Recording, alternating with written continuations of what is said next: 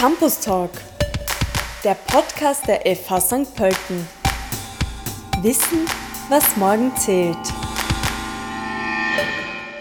Bei mir zu Gast im Campus Talk ist Marlies Temper, Studiengangsleiterin Data Science and Business Analytics. Hallo Marlies. Hallo, danke für die Einladung. Marlies, Data Science, Data Scientists, ein Begriff, der allgegenwärtig ist. Was macht ein Data Scientist überhaupt? Das ist eine sehr gute Frage. Data Scientists sind vielfältig einsetzbar.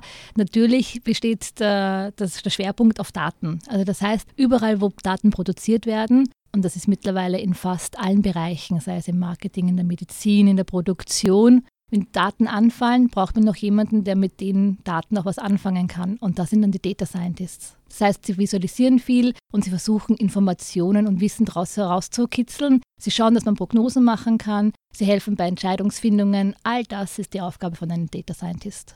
Das Harvard Business Review hat den Data Scientist zum Zitat Sexiest Job of the 21st Century gekürt. Du hast die verschiedenen Bereiche schon angesprochen. Weshalb und wieso braucht es diesen Beruf überhaupt und warum wird er auch immer wichtiger? Weil einfach in allen Bereichen die Daten anfallen. Und natürlich möchte man nicht nur Daten sammeln, sammeln, sammeln und sie dann irgendwo verstauben lassen, sondern man möchte auch damit was anfangen können. Man möchte neue Geschäftsmodelle kreieren und damit natürlich dann mehr oder minder auch Geld verdienen in der Zukunft. Und ja, es stimmt, der Data Scientist wird als sexiest Job äh, immer wieder erwähnt was auch seine Berechtigung hat, weil eben als Data Scientist man so vielfältig einsetzbar ist. Also das heißt, man muss Kreativität mitbringen, man muss Geduld mitbringen, man muss auch ein gewisses Gespür und eine Neugierde mitbringen, damit ich mich in diese Daten hineingraben kann. Das ist ein wahnsinnig äh, spannender äh, Themenfundus, wo ich mich da einbringen kann. Datengetriebene Geschäftsmodelle sind sehr lukrativ. Es wird auch oft gesprochen davon, dass Daten das neue Öl sind. Was sagst du dazu? Also würdest du dem zustimmen? Wenn ich schon Daten sammle und diese auch speichere, dann ist es schon enorm wichtig, dass ich sie auch auswerte.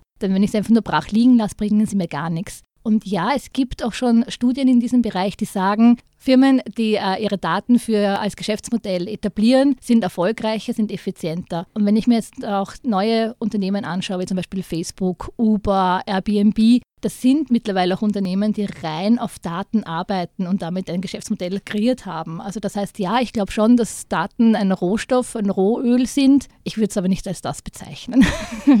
Was kann man jetzt mit Daten alles machen? Wo kommen Daten vor? Was, was wird da auch im Umgang damit gemacht?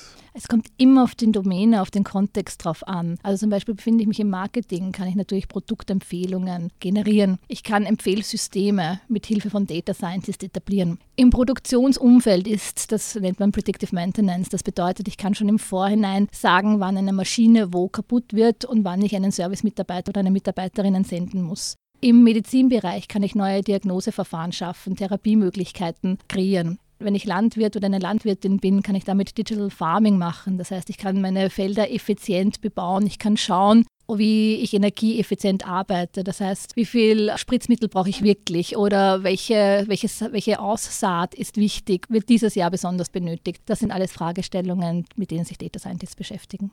Was überhaupt ist Big Data? Das ist eine gute Frage. Da gibt es unterschiedlichste Definitionen, was Big Data ist. Ist Big Data das, was ich nicht nur auf einem Laptop speichern kann? Ist Big Data das, was ich nicht nur mit meinem Excel-Sheet auswerten kann? Auf alle Fälle ist der Begriff Big Data umfasst eine wahnsinnige Menge an Daten, mit denen ich auch etwas erarbeiten möchte. Und natürlich auch eine bestimmte Speicherkapazität, eine bestimmte Rechnerleistung brauche ich, um mit diesen Daten quasi Entscheidungen zu treffen oder diese auszuwerten und zu analysieren.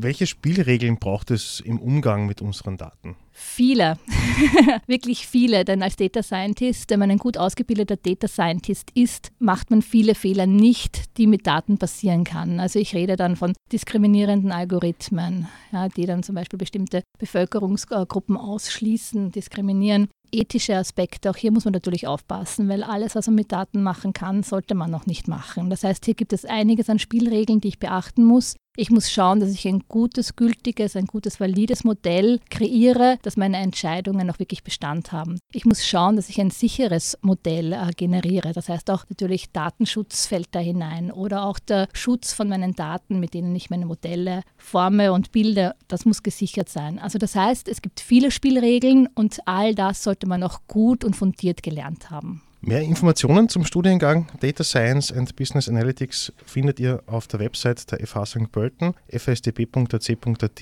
im Bereich Studium und Weiterbildung. Vielen Dank, Marlies Stemper, für den Besuch im Studio, fürs Gespräch. Danke, sehr gerne.